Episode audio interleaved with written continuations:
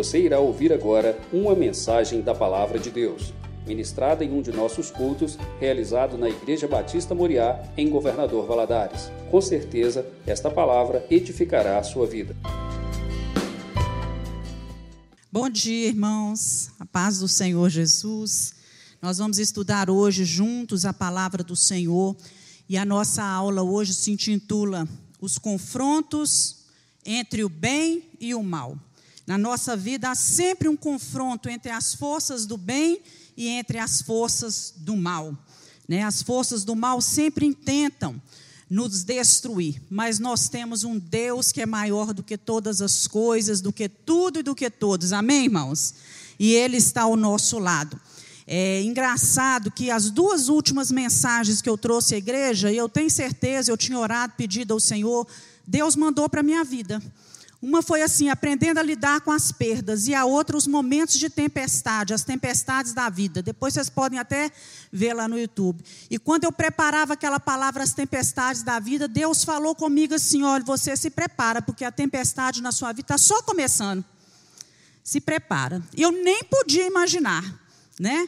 E hoje, quando essa semana, né, há uns dias atrás, quando eu estava preparando essa palavra, confronto entre as forças do bem, como que Deus me fortaleceu, falou ao meu coração, e eu creio que vai falar o seu coração também, nesta manhã, porque Deus está sempre trazendo uma palavra de conforto, de consolo, de bênção para as nossas vidas. Então, eu queria que você abrisse sua Bíblia aí, em 1 Reis, capítulo 19, nós vamos ler é um texto muito especial da palavra de Deus, né? o confronto que houve entre Elias e os profetas de Baal e de Acera, Acerá. Né? É, 1 Reis, capítulo 19, do 1 a 7, que diz o seguinte: Então o rei Acabe contou à sua esposa Jezabel tudo o que a realizara Elias e como passara ao fio de espada todos os profetas de Baal. Diante disso, Jezabel mandou um mensageiro Elias com o seguinte recado: que os deuses me façam sofrer as piores desgraças, se até amanhã, essa hora, eu não fizer com a tua vida o que fizeste com os profetas. Assim que Elias recebeu este aviso, fugiu para salvar a própria vida, chegando a Berseba, que pertence a Judá. Deixou ali o seu servo. Quanto a ele, Fez pelo deserto a caminhada de um dia e foi sentar-se debaixo de um pé de giesta, uma espécie de arbusto, e ali orou, pedindo para si a morte, dizendo: Agora basta, ó Deus, retira minha vida, porque não sou melhor do que os meus pais.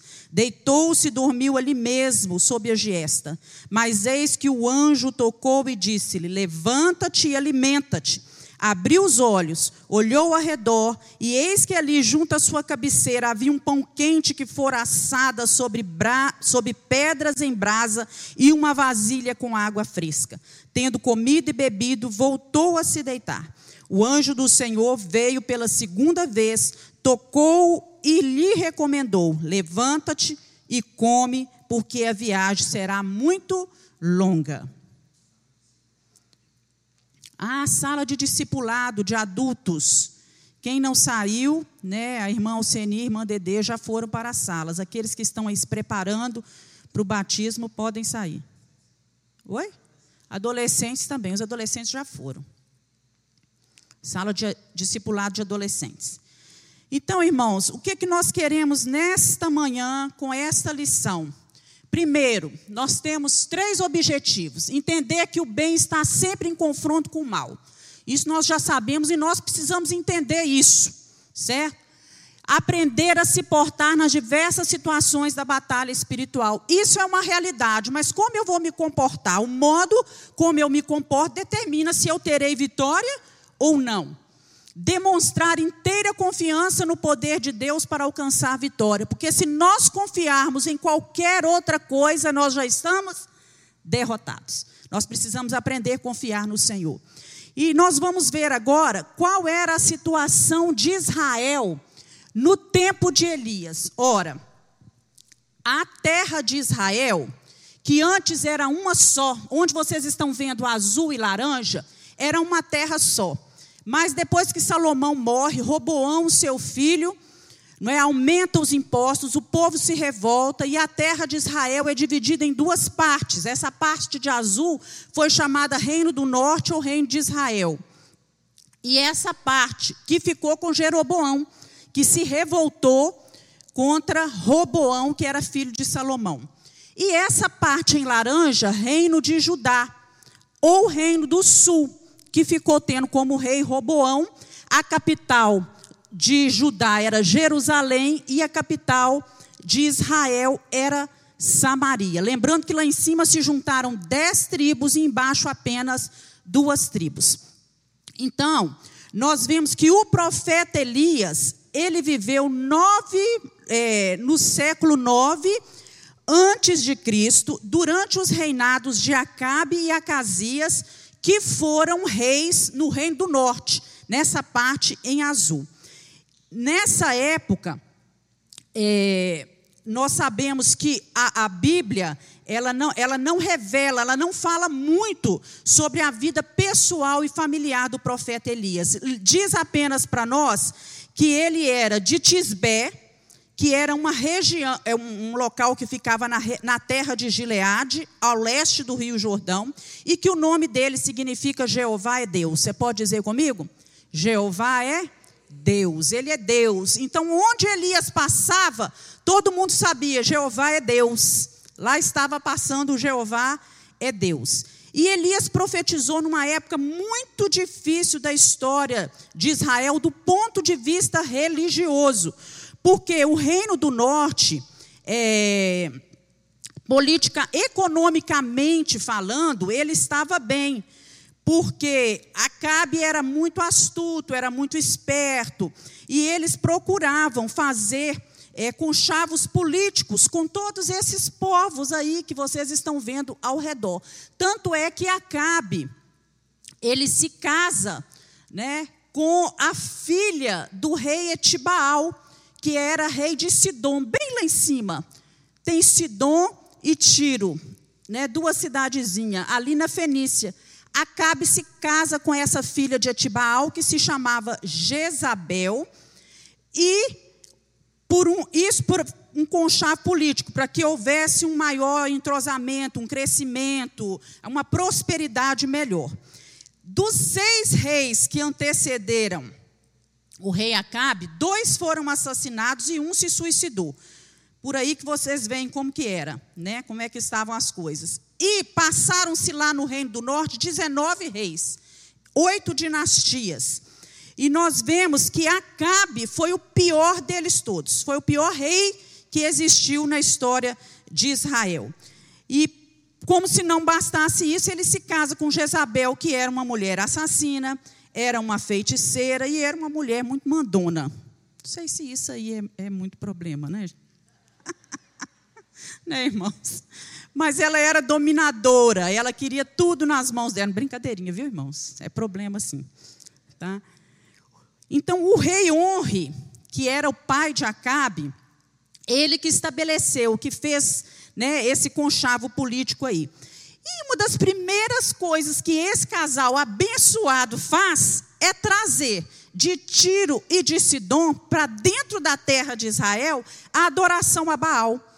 Porque em Tiro e Sidom eles adoravam esse Deus Baal. E Acabe concordou com isso. E eles trazem a idolatria para dentro da terra de Israel. E com isso, é, Acabe até se encarregou em construir um templo para Baal em Samaria. Então, nesse momento turbulento, de dificuldade, é nesse contexto que Deus levantou Elias para poder trazer o povo de Israel de volta da idolatria e do paganismo e fazer esse povo tornar a adorar a Deus, servir a Deus de verdade. E isso custou a ele muita luta, ameaça de morte, mas no final a vitória do bem triunfou. Você pode dizer glória a Deus? Glória a Deus. O mal foi vencido e Deus foi glorificado. É isso que importa. Deus foi glorificado. Acabe, ele era um homem promíscuo, não é? um homem fraco, que se deixou dominar por uma mulher que tinha uma personalidade muito forte. E quando eles casaram, Jezabel passa a governar por trás o reino do norte, de acordo com a cultura e a religião da terra dela. Então, eles passam a cultuar Baal de uma forma muito extensiva, muito dominadora, sacrificava crianças. Até crianças eles sacrificaram em nome da santidade e da inocência. E como ela era muito mística, ela passou também a ser considerada uma sacerdotisa, ensinar o povo a verdadeira adoração a Baal. Eu sei que a vida do povo piorou bastante, porque quando nós abandonamos o Senhor e vamos servir a outros deuses, não precisa ser necessariamente, irmãos, adorar uma estátua, mas outros deuses, outras coisas que assumem o lugar de Deus, a nossa vida vai de mal a pior. E foi assim que aconteceu. Né? Jezabel chegou ao extremo de procurar eliminar todos os profetas do Senhor que existiam na terra de Israel. E para que isso não acontecesse, eles tiveram que se esconder. Não é? e, e ela lutou até mesmo contra o profeta Elias. E Elias, Deus levanta Elias nesse contexto com a seguinte mensagem: olha, vai até Acabe e fala: não vai chover durante três anos e meio. Não vai chover, não, haver, não vai haverá chuva. E quando há uma chuva numa terra, significa o quê? Fome seca, porque os animais morrem, as plantações morrem. Agora, esse recado de Deus era uma afronta para Baal, porque Baal era o Deus da chuva, o Deus da fertilidade, o Deus da tempestade. Imagina, é como se Deus estivesse falando: durante três anos e meio, o seu Deus, o Deus a que você serve, que acha que tem algum poder, ele não se manifestará e ele não falar nada, porque ele também está debaixo da minha autoridade. Era como se Deus estivesse dizendo isso, mas aquele Deus não tinha poder, nós sabemos disso, né? E Elias vai até ele e fala com muita autoridade, uma autoridade que vem do Senhor. E essa seca prolongada, ela traria para Israel um período de fome. Irmãos, Deus precisa de homens hoje e mulheres que estejam disponíveis e que sejam obedientes ao Senhor. Que abram o seu coração, né? Mesmo sendo homens, porque Elias era homem como eu e você. Elias teve medo, Elias sentiu solidão, Elias fugiu, Elias pediu a Deus para morrer, nós lemos aqui, né? Ele ficou deprimido, mas ele aprendeu a viver na presença de Deus. E nós temos que aprender a viver na presença de Deus, embora muitas vezes os momentos da, da nossa vida sejam difíceis. Nós precisamos aprender. E a maior necessidade da igreja de Deus hoje é de homens e mulheres que vivam na presença de Deus, que andem com Deus, que glorifiquem o nome do Senhor e que tenham essa autoridade que estava sobre a vida de Elias. Você quer isso para a sua vida, meu irmão? Amém. Você quer isso para a sua vida, irmãos? Amém. Nós queremos isso, né? essa autoridade para falar em nome de Jesus. De repente, Deus manda ele para Querite. Então Deus tira o profeta Elias de cena. Por quê? Envia ele para o deserto, porque Deus sabia que Jezabel, aquela mensagem ia causar uma irritação profunda em Jezabel e que ela procuraria tirar a vida de Elias, porque ela, ele estava desafiando o Deus Baal certamente a vingança viria, ela se levantaria. Então Deus providenciou um esconderijo para que o profeta fosse, para que ele pudesse ficar em segurança. Deus precisava, na verdade, trabalhar e preparar a vida de Elias para uma grande obra que ele tinha à frente. E assim Deus está trabalhando e preparando as nossas vidas diariamente para a obra que ele tem para nós, a cada dia. E nós vemos que, ao levar Elias para o deserto, Deus estava, primeiro, que nós precisamos aprender, né? Que no deserto nós aprendemos a depender mais do provedor do que a da provisão. Quem sustentou Elias no deserto? Quem foi, irmãos? Deus, mas o que é que Deus mandou? Corvos. Deus falou com ele, está aí no capítulo 17. Deixa sua Bíblia aberta aí em 1 Reis, no capítulo 17.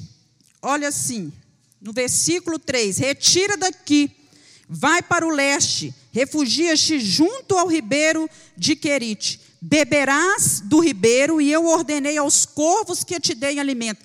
O corvo é um animal que come carne. Você já imaginou um corvo levando carne para alguém, qual a primeira coisa que ele faria, irmãos? Comer aquilo. Mas todos os dias o corvo chegava para mostrar para Elias o poder do Senhor. Chegava, olha só, no 6, corvo, os corvos lhe trazia pão e carne pela manhã e pão e carne ao pôr do sol, e ele saciava sua sede nas águas do ribeiro. Deus mostrando para ele: olha, a sua dependência tem que ser do Deus provedor e não da provisão. Porque Elias podia pensar a qualquer momento, Ih, hoje não vai chegar. Esse corvo deu uma volta por aí, ele comeu. Mas todos os dias Deus sustentava a vida de Elias. No deserto, era tempo para Elias confiar totalmente em Deus para seu sustento. Elias tinha que aprender isso. Precisamos entender também que o deserto da vida de Elias não foi fruto de pecado, nem desobediência ou uma má escolha que ele fez. Foi o que, irmãos? Foi Deus quem mandou Elias para o Querite. Então, essa história da gente olhar para a vida do outro, quando ele está passando problema e dificuldade, falar: ah, o irmão está em pecado, o irmão está desobedecendo a Deus, né? o irmão fez isso, fez aquilo. Nem sempre, às vezes é fruto de pecado, as fruto de desobediência, de escolha ruim, mas às vezes também Deus nos permite passar pelos problemas e pelas dificuldades e Ele que nos coloca ali. Para quê? Para que Ele possa trabalhar, preparar para a grande obra que Ele tem para nós. E assim foi na vida de Elias. Deus queria trabalhar na vida de Elias antes de trabalhar através dele. Você quer ser usado por Deus? Então Deus precisa trabalhar a sua vida. Deus precisa trabalhar o nosso caráter. Deus precisa trabalhar o nosso jeito de falar, o nosso jeito de pensar, o nosso jeito de agir. Deus precisa trabalhar em nós, porque muitas vezes você há de convir comigo que nós envergonhamos o nome de Deus com as nossas atitudes, com o jeito que a gente fala as coisas, com o jeito como a gente se posta, e Deus precisa trabalhar isso em nós. Não é? Tem coisas que a gente pode falar assim: ah, mas o fulano é assim, ele nasceu assim, não vai mudar, porque não quer, porque o Espírito Santo de Deus está, está aí à disposição de nós para fazer o quê? Efetuar mudanças em nós. Nós só mudamos com a ajuda do Senhor Jesus. Ninguém muda ninguém. Marido não muda mulher, mulher não muda marido, nem nada. É a pessoa dispor o seu coração. E nós precisamos entender isso, que nós estamos em obras e precisamos ser trabalhados dia a dia. E dispor o nosso coração para Deus trabalhar em nós, para depois Ele poder trabalhar através de nós. E então, meus irmãos, de repente, a fonte secou. Aquela fonte que, que matava a sede de Elias diariamente seca. Veja bem, Elias estava no centro da vontade de Deus, onde Deus mandou ele estar. E no tempo de Deus, na hora que Deus falou com ele, vai, ele foi, não é? Mas a fonte secou. E às vezes na nossa vida a fonte seca no casamento, não é? A fonte seca nos relacionamentos, a fonte seca é, na provisão financeira. Quantos aqui já tiveram suas fontes secas em algum momento? Não é? Praticamente todos nós, algum momento a fonte seca, não é? Às vezes na saúde, não é? Nas finanças, a fonte seca. Mas quando a fonte seca, olha, é importante a gente saber isso. Deus continua vendo você. Aleluias. Deus continua te vendo. Ele tem direção para a sua vida e disponibiliza recursos a fonte secou, mas é como se ele dissesse: Mas eu estou aqui, eu sou a fonte, eu providencio outra fonte. E há momentos que os recursos da terra se findam, mas os recursos de Deus, eles não se findam, eles continuam disponíveis. Amém, irmãos? Glória a Deus. Quando a fonte secar, saiba que a dispensa de Deus está ali. Ela não fica desabastecida. E lá tem água abundante, lá tem recursos abundantes para a nossa vida. E Deus fala com ele quando a fonte seca: Olha, agora você vai para Sarepta. Ir para Sarepta significava literalmente na vida dele assim: perigo. Era perigo. Sarepta ficava a 150 quilômetros de onde ele estava. Sabe aonde ficava Sarepta? Entre Tiro e Sidom. Tiro e Sidom estavam na, estavam na terra de quem? De Etibaal, o pai de Jezabel. Não é? Então aquilo ali era um perigo para ele, era um território governado por Etibaal.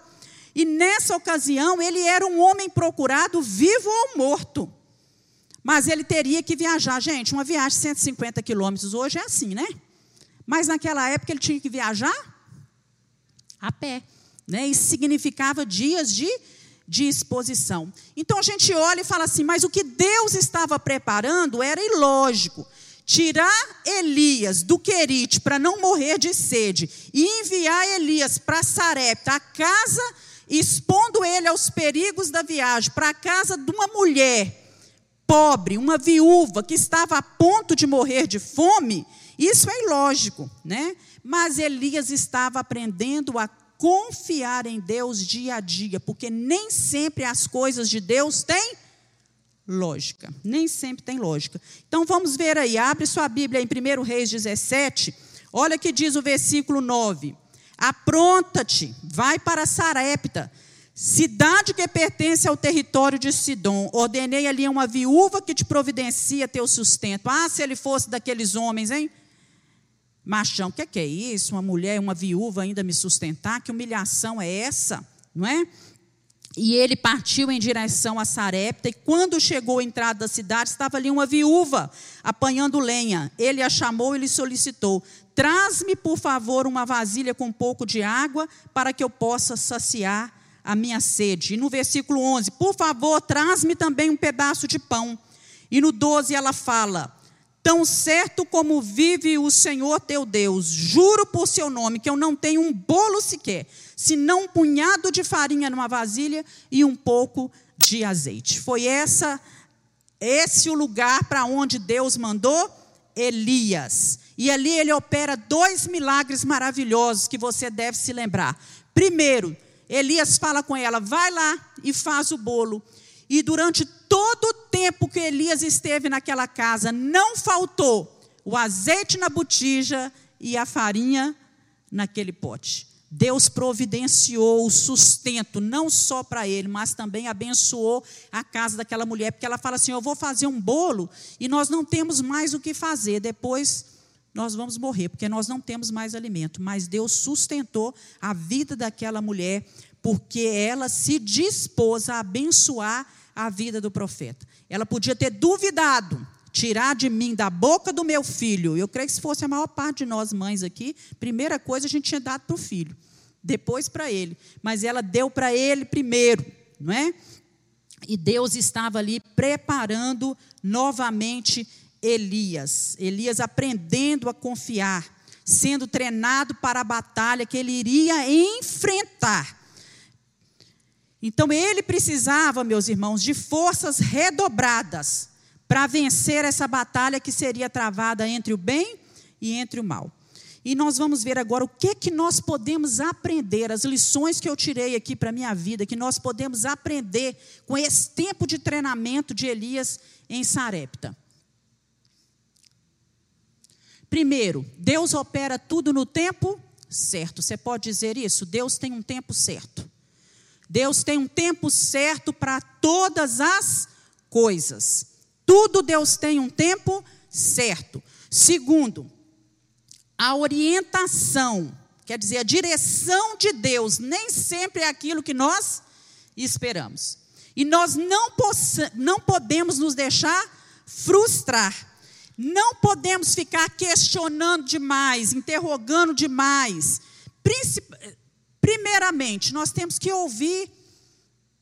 Não entendo? Não entendo, mas não vou questionar. Eu já contei para vocês que eu, é, quando nós tínhamos, eu tinha oito anos, eu era a filha mais velha, meu pai sofreu um acidente. Meu pai ficou um inválido é, dentro de casa. Minha mãe, além de cuidar dos filhos todos que tinham, foi na época, inclusive, que a Grace nasceu. A Grace nasceu nesse, nesse período, meu pai em, em Belo Horizonte. A Grace nasceu lá e veio para casa bebê. Né? Eu tinha apenas oito anos e nós éramos cinco irmãos, de oito até a Grace, cinco crianças.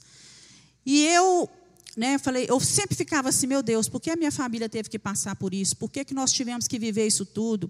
Isso traz tanto traumas, tantas dificuldades, foram tantos momentos difíceis, tantas vezes, né, dormindo chorando sem a mãe, e eu fico imaginando, eu mais velha já era assim, imagina os pequenos, né?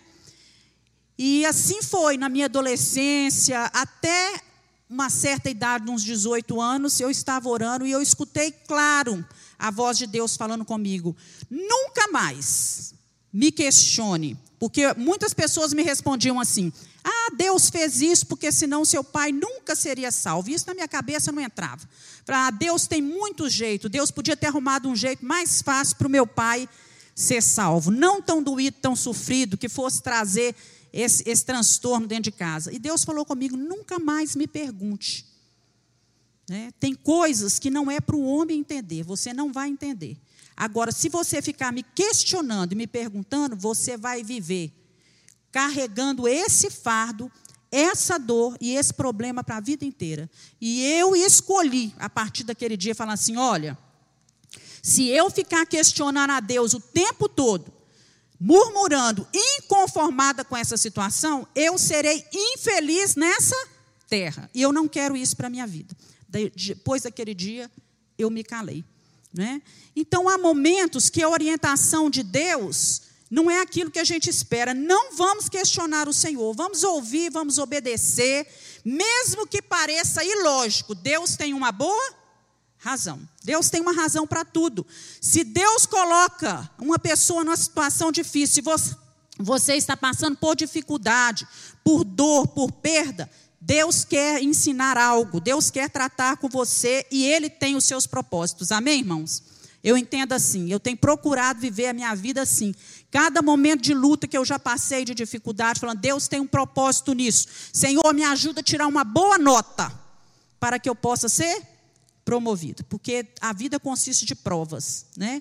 E se a gente não tira nota para passar para frente, a gente é reprovado, não é? E aquelas situações ficam sendo o quê? repetidas, não é? Então vamos lá. Os primeiros dias geralmente são os mais difíceis, mas nós não podemos desistir de lutar. Eu fico imaginando Elias, né? Como que o inimigo às vezes tenta desestimular a vida da pessoa, coloca dificuldades. Elias podia ter pensado assim: deserto? Não é? Solidão, porque deserto te traz ideia de quê? Solidão solidão, pobreza. Que Deus é esse? Não é? Passar por tudo isso, eu estava justamente, eu entreguei justamente, eu fiz o que Deus mandou, e eu passar por tudo isso, na cabeça dele isso pode, ser, pode ter sido questionado. Mas nós precisamos entender que os primeiros dias, aqueles dias que vem tanto questionamento na nossa cabeça, isso passa. Eles são os mais difíceis, mas eles vão passar. Amém, irmãos? eles vão passar. A promessa de Deus depende da obediência. Então, Deus vai fazer a parte dele, mas nós temos que fazer a nossa. E a nossa parte nos momentos de, de dificuldade, de perda, de dor, de sofrimento na nossa vida, de dificuldade, de deserto, de solidão. Nesses momentos todos, a nossa parte é confiar, obedecer, aceitação da vontade de Deus. Deus falou com Elias assim: Elias, vai para o Querite. Ele foi. Foge daqui, meu filho. Ele foi. Elias, vai para Sarepta. Ele obedeceu e foi. Nem mesmo, mesmo sem saber o que estava esperando ele lá. Então, toda promessa de Deus, para ser cumprida, ela é resultado de obediência. Tudo tem um si na frente. São escolhas nossas. Nós precisamos escolher ver as promessas de Deus cumprida. Se te mostrares frouxo no dia da angústia, a tua força será pequena. Não é assim que diz a palavra? Se quiserdes e me ouvirdes, comereis o melhor dessa terra. Não é? Então, nós sabemos que nós precisamos ter a, a, nossa postura, não é esperar Deus fazer tudo, não. Tem parte aqui dentro de nós que nós precisamos trabalhar. Vamos lá. A outra, outro ensinamento. É fácil confiar em Deus quando a água do ribeiro está jorrando, não é mesmo, irmãos? Ah, nos momentos de fartura, no momento que está tudo muito bom, é fácil confiar em Deus. Difícil mesmo é você confiar no Senhor quando as coisas estão, estão ruins. Isso é um ensinamento. Por isso, vamos abrir os nossos olhos e nesse momento, quando seu casamento não está bom, não é? Quando as suas finanças não, está bo não estão boas, sua saúde, não é? Vamos confiar no Senhor e aprender com aquilo que Deus tem para nós. O Deus que dá água pode reter a água. Não é verdade? O Deus que dá água, ele pode reter. Às vezes Deus tem outra coisa preparada. Não, agora é o momento de, de sair, vou te levar para outro lugar, vou fazer outra coisa. Mas a provisão de Deus deixa de estar presente? O sustento de Deus deixa de estar presente? Se não Deus de uma forma, Deus vai fazer de outra. Se uma porta se fecha aqui, outra porta se abre ali. É assim que Deus faz com a gente o ribeiro seco era resultado. Não, aqui. Seja sempre agradecido.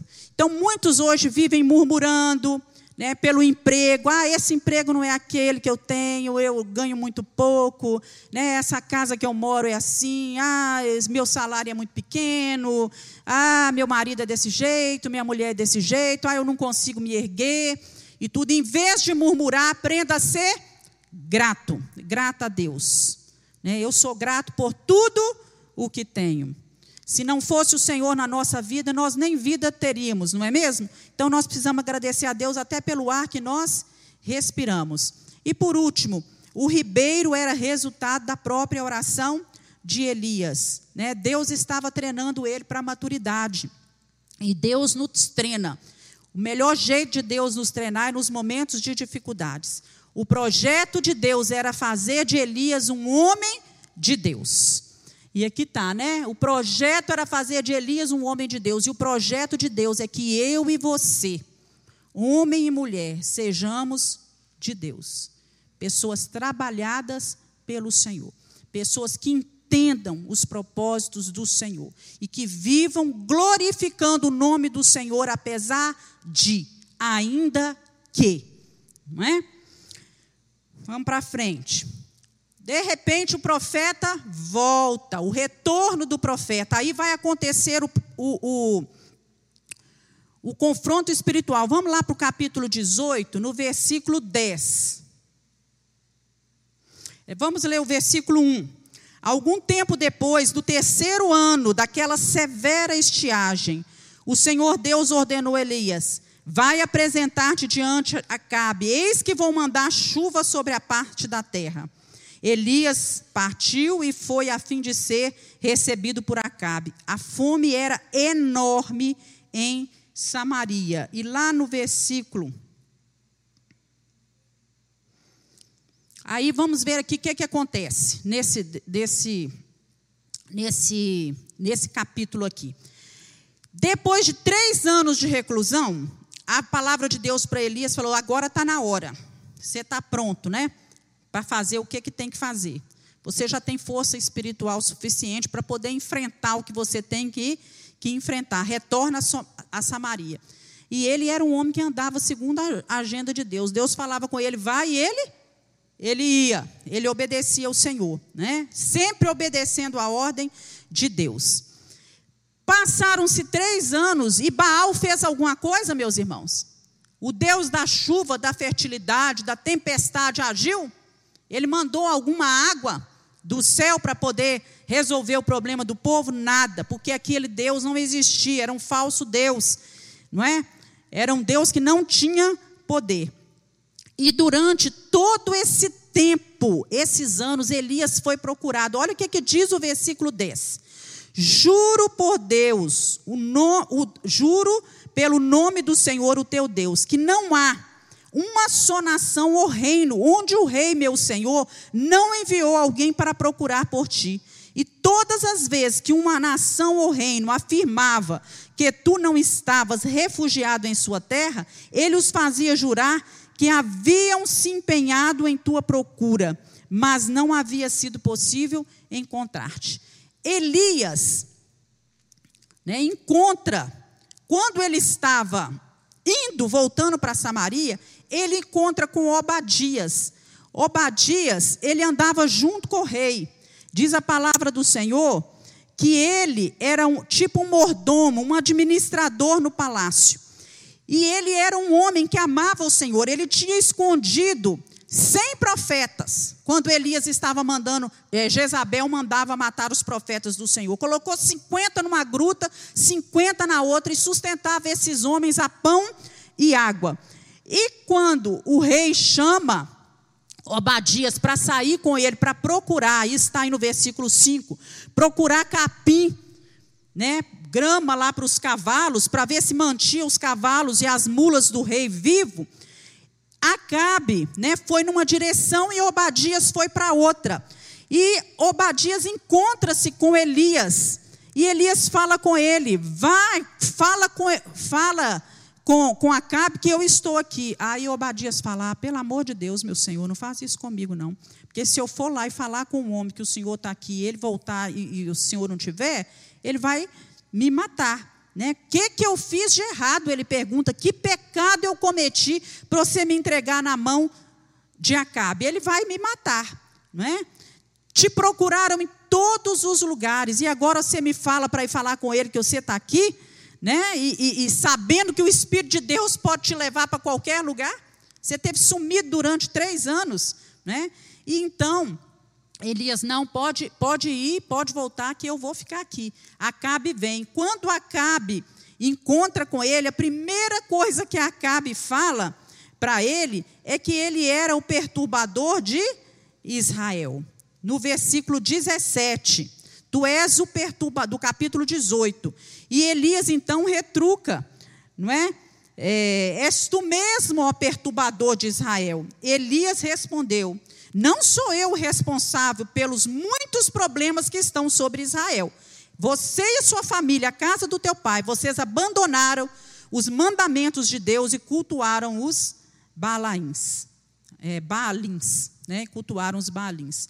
E então, Acabe propõe para Elias né, o seguinte desafio. Né, olha, nós vamos, é, reúna no Monte Carmelo, está aí no versículo 19.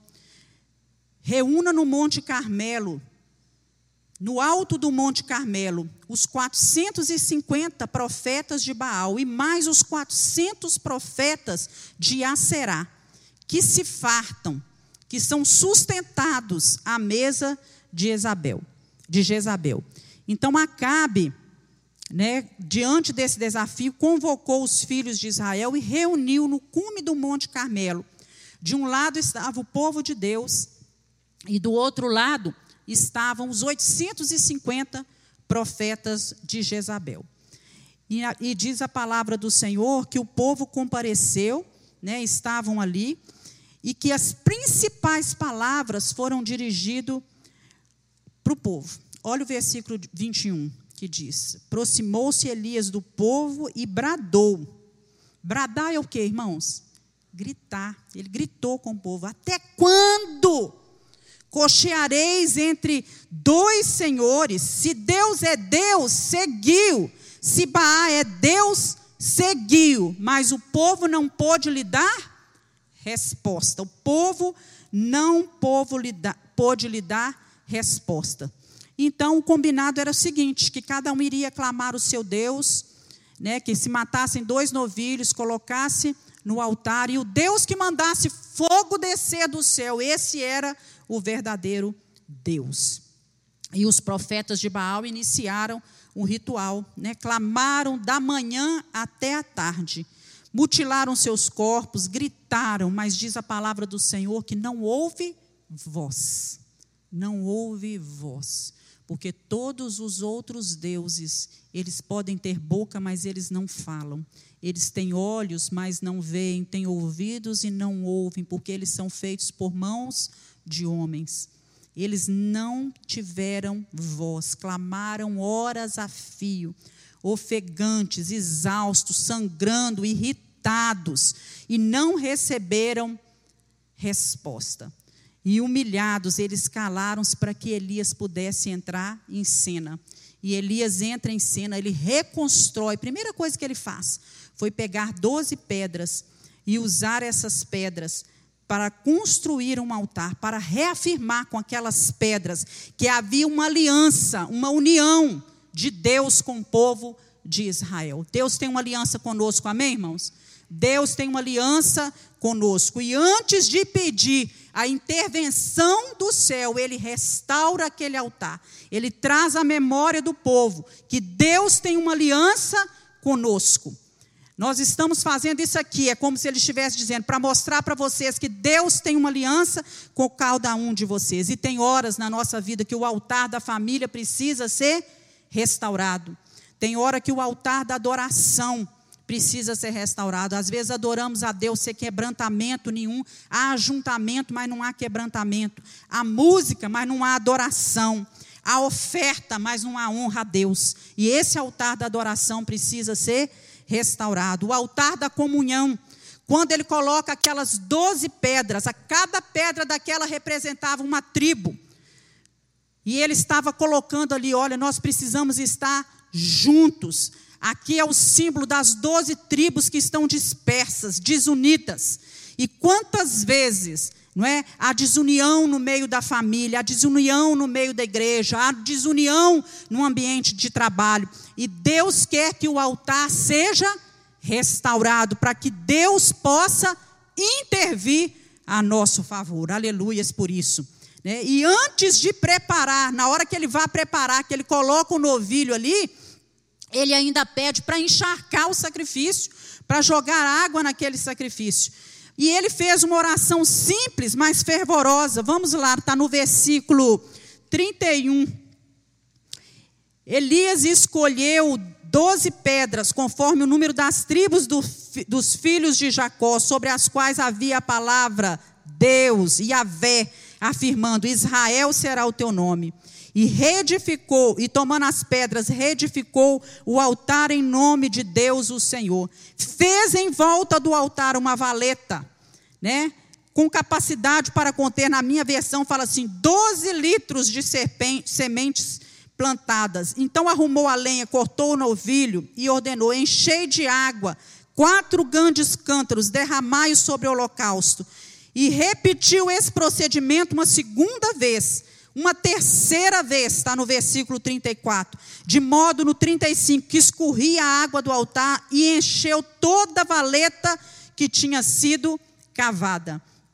Com a chegada do pôr do sol, quando se apresenta, Elias aproximou-se e falou assim: Ó oh, Deus de Abraão, de Isaac e de Jacó, saiba-se hoje que tu és Deus em Israel, que eu sou teu servo, que foi por ordem expressa da tua palavra que realizei todos esses fatos mediante a tua esses atos de fé, mediante a tua palavra. Agora, pois, responde-me, ó Deus, atende-me, para que este povo reconheça que só tu, Senhor, é Deus e fazes o coração desse povo retornar a ti. Qual era o objetivo disso? Mostrar que Elias era cheio de poder? Que Elias fazia descer, descer fogo do céu? Não. Elias ele queria mostrar que só o Senhor é Deus, que esse povo veja que não há Deus como o Senhor, né? E Deus fez isso.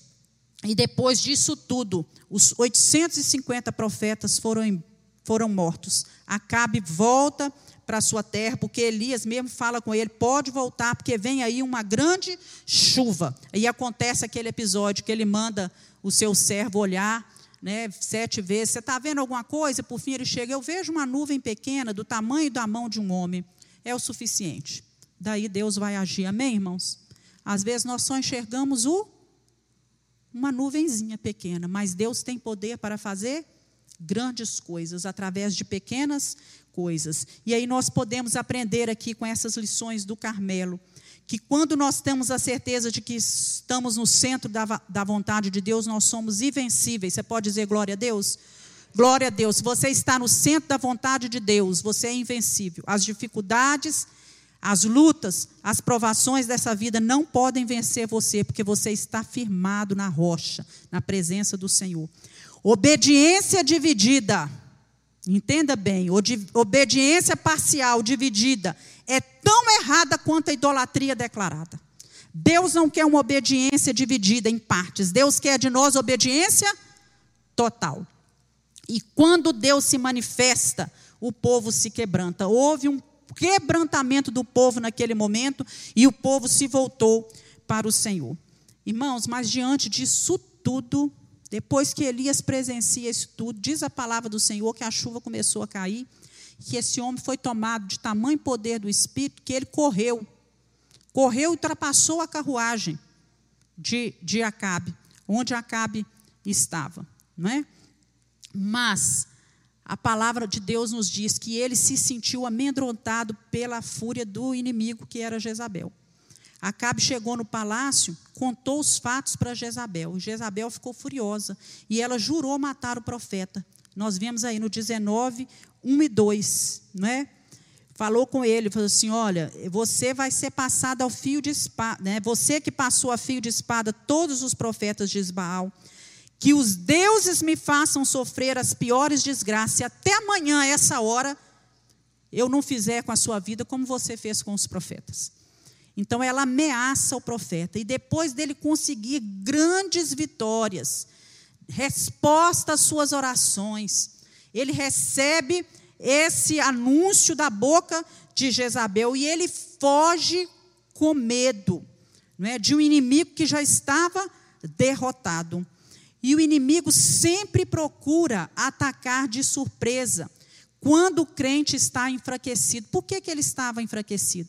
Você já passou por um momento de desgaste físico e emocional? Como é que você fica depois? Enfraquecido. Irmãos, passa por um grande problema, por uma grande dificuldade. Te dá aquilo, te dá um desgaste, não é?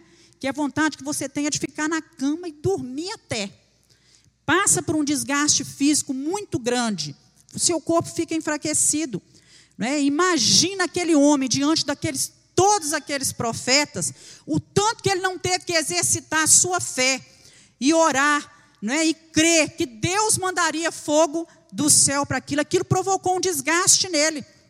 E agora ele estava enfraquecido, tanto fisicamente, não é, como emocionalmente nesse momento. E nós vemos Jesus, vocês lembram de Jesus? Depois de 40 dias no deserto, como é que Jesus estava naquele momento? 40 dias, enfraquecido, não é? Fisicamente. O que, que o diabo fez? Agora é a hora.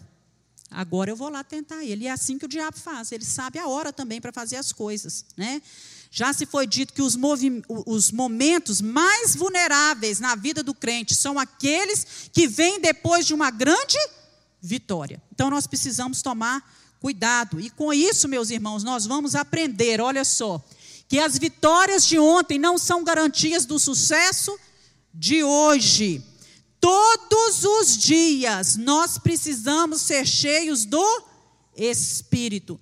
Todos os dias nós precisamos ter as nossas forças renovadas. Elias era um guerreiro, um gigante. Mas agora, nesse momento, ele teme, ele foge, ele se deprime. Outro ponto que nós aprendemos: cuidado com as garras da depressão. Porque são nesses momentos que a depressão, essa tristeza profunda, tenta nos agarrar. E nós precisamos pedir a Deus que nos dê graça para vencer isso. Eu sei que aqui tem muita gente que tem problema de depressão. Muita gente que faz tratamento, que busca a ajuda do Senhor. E você precisa buscar mesmo, meu irmão, porque esse não é o propósito de Deus para a sua vida, como não era para a vida de Elias. É o diabo que está fazendo isso na sua vida? Não.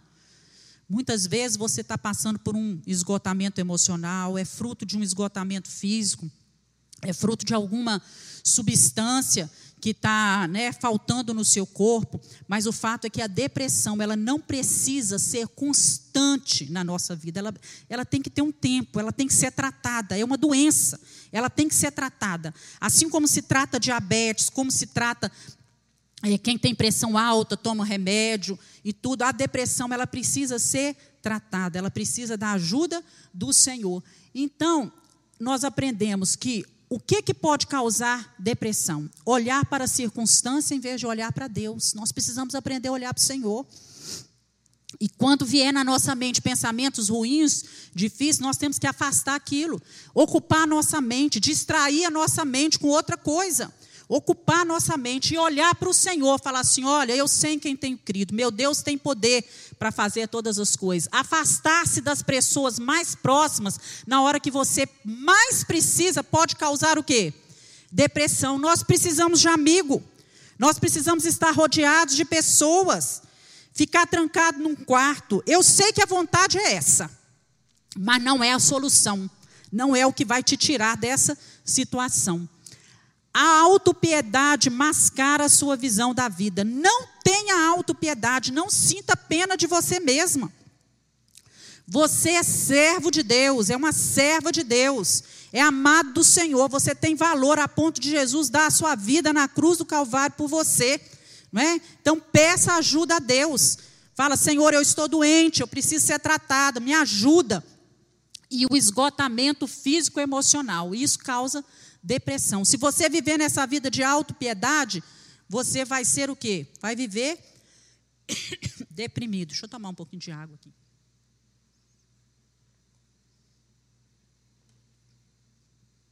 E nós vemos aí na vida de Elias que a luta ela tinha sido muito grande. O momento que ele tinha passado foi muito intenso, né? Debilitado estava ele e emocionalmente exausto. Mesmo assim, ele teve coragem de andar um dia inteiro, que diz a palavra. Nós lemos aqui, ele andou um dia inteiro. E ele foi e se deitou na debaixo de uma árvore. E diz a palavra do Senhor que enquanto ele estava debaixo de uma árvore, quem estava lá com ele, meus irmãos? O anjo do Senhor. Você não está só, meu irmão. Quando você está cansado, quando você está se sentindo sozinho, Deus dá ordem aos seus anjos a seu respeito. Você não está sozinho. Deus dá ordem aos seus anjos a seu respeito. E os anjos, eu acho isso fantástico, né? Deus zelava por ele, enviou um anjo para suprir as necessidades. Deus está enviando anjos para suprir as suas necessidades, não é? Depois de comer e beber, o anjo fala com ele: levanta daí, né? A caminhada vai ser muito longa. E ele recebeu forças para caminhar 40 dias e 40 noites até chegar o Monte Horebe. Lá ele se esconde numa caverna né, e, e vai descansar. E ele continua desmotivado, desanimado, né, muito diferente daquele Elias que há pouco tempo atrás né, tinha derrotado os 850 profetas no Monte Carmelo. Mas Deus não exortou, Deus não criticou. Olha que coisa maravilhosa o nosso Deus, né? Às vezes a gente está, a pessoa está tão desgastada porque a, tá, a, a luta está muito grande, parece que não passa, é um problema crônico que, né, que vai se arrastando, e alguém chega né, de algum lugar e, em vez de ajudar, começa a dirigir palavras de exortação e de crítica, né, fazendo juízos sobre a vida da pessoa. Vamos pedir a Deus que não nos deixe fazer isso. Né? Quem somos nós para julgar o nosso irmão? Nós precisamos ser de Cristo cooperadores operadores. Nós fomos levantados para poder estender a mão e ajudar a vida das pessoas. E Deus dá nesse, nesse, nesse, nessa pequena história aqui, nesse, pequeno, nesse capítulo da Bíblia, a cura para a depressão. Quem tem depressão precisa dormir, precisa dormir bem, precisa zelar pelo seu sono, precisa se alimentar bem. Ah, eu não quero comer. Mas como, como se fosse remédio, você precisa comer.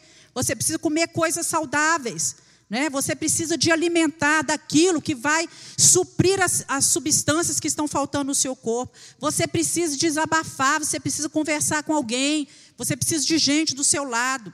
Você precisa ter perspectiva para o futuro, porque Deus faz isso com a vida do Elias. De repente, Deus ordena a ele, vamos aí no capítulo 19, né? Olha no versículo 11: Deus fala com ele: sai desse lugar e vai ficar diante de mim no alto de um monte.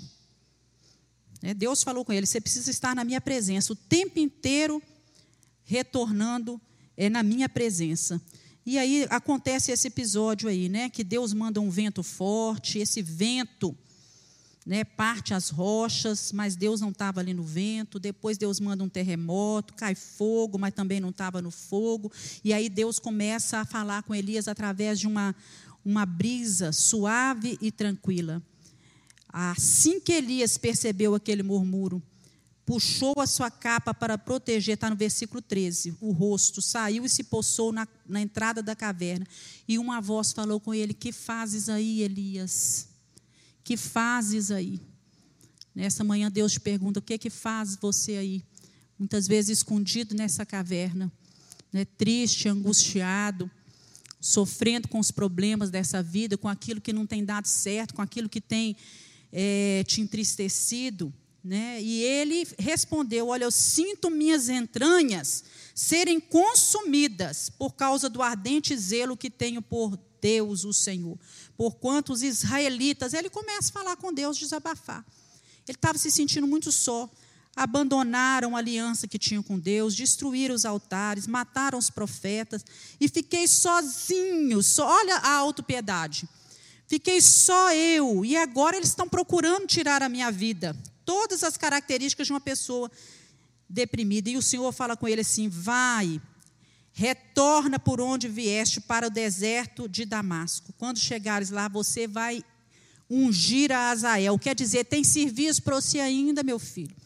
Seu tempo de fazer não acabou. Ainda é tempo de realizar, de trabalhar, de fazer grandes coisas. Você ainda tem que ungir Azael, rei. A Jeú ungirás rei de Israel. Não é? E a Eliseu, você vai ungir ele para o profeta. Você vai treinar ele, meu filho. Seu tempo não acabou, não, você vai treinar ele. E Deus está te dizendo nessa manhã também: olha, tem muito serviço para você fazer, meu irmão. Se você aceitar isso na sua vida, ficar trancado dentro de um quarto, Deus te fala nessa manhã: tem muita coisa ainda para você fazer e para você realizar. Problema, dificuldade, amargura, aflição. No mundo tereis aflições, mas tem de bom ânimo. Todo mundo tem, todo mundo passa. Levanta. Levanta. Deus fala com ele. Levanta e vai fazer aquilo. Mas antes Deus trata dele. Não é? Não tem o tempo de tratamento, irmãos? Vai dormir, vai descansar, vai comer gostoso, né? Vai se cuidar, vai conversar, vai desabafar com seus amigos, mas depois levanta. Levanta, não é para ficar o tempo inteiro dormindo, comendo gostoso, só chorando com amigos. Você conhece pessoas que você encontra com ela hoje, daqui a um ano, dois anos, ela está chorando o mesmo problema, a mesma dificuldade? Talvez você seja assim. Deus não quer isso, não.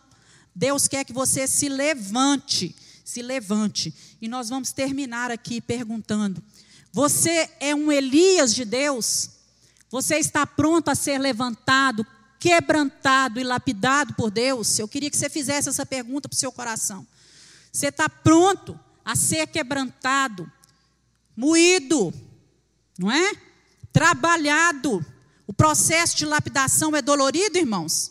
Imagina, tem que tirar as arestas.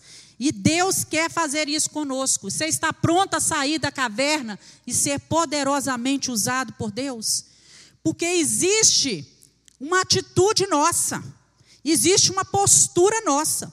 Você determina ficar chorando os seus problemas, as suas dificuldades, deixar o mal te vencer, ou você sabe quem é aquele que está ao seu redor, que é aquele que te sustenta, que te dá força, que te provê de alegria, de graça, de misericórdia a cada manhã, e você decide, você faz uma escolha.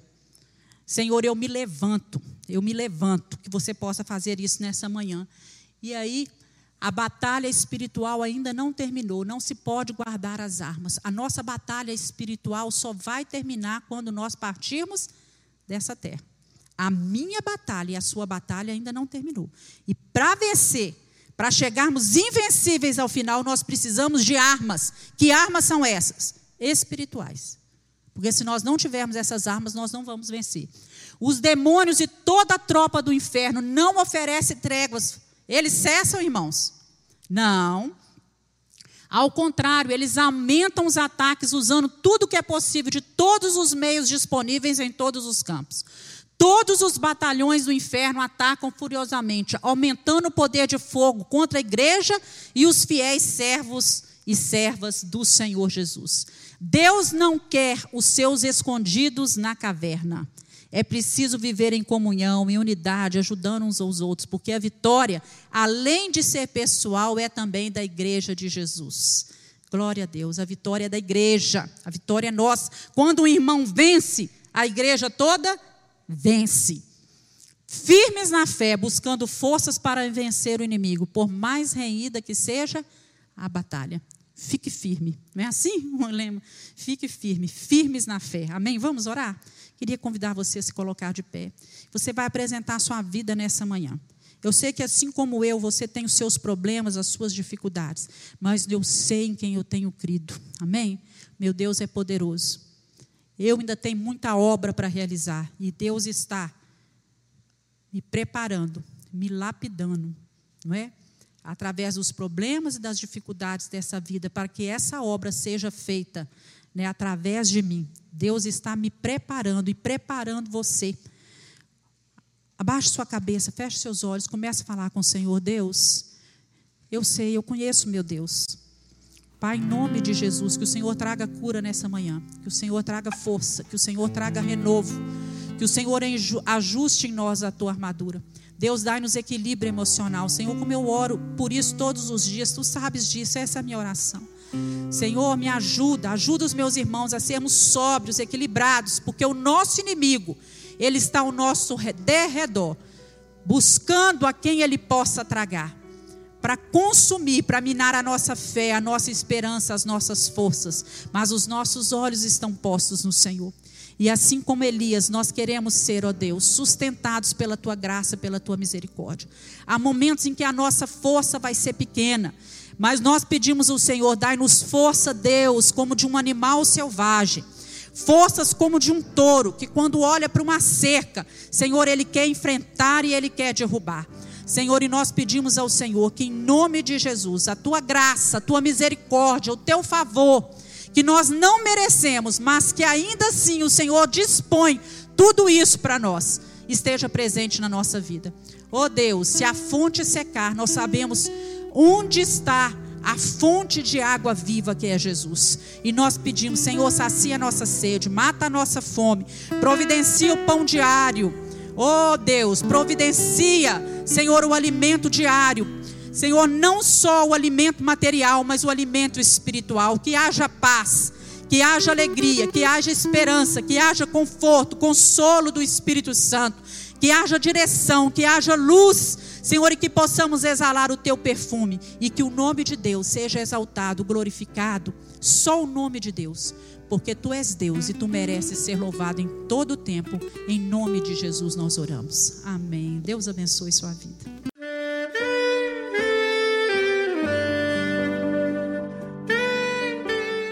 Querido amigo, Deus se interessa por você.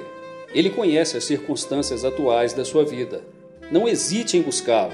Em Jeremias 33, versículo 3, ele nos diz: Clama a mim e responder-te-ei, e anunciar-te-ei coisas grandes e ocultas que não sabes. Esperamos que a mensagem ouvida tenha falado ao seu coração e que você e sua família sejam abençoados pelo Senhor Jesus.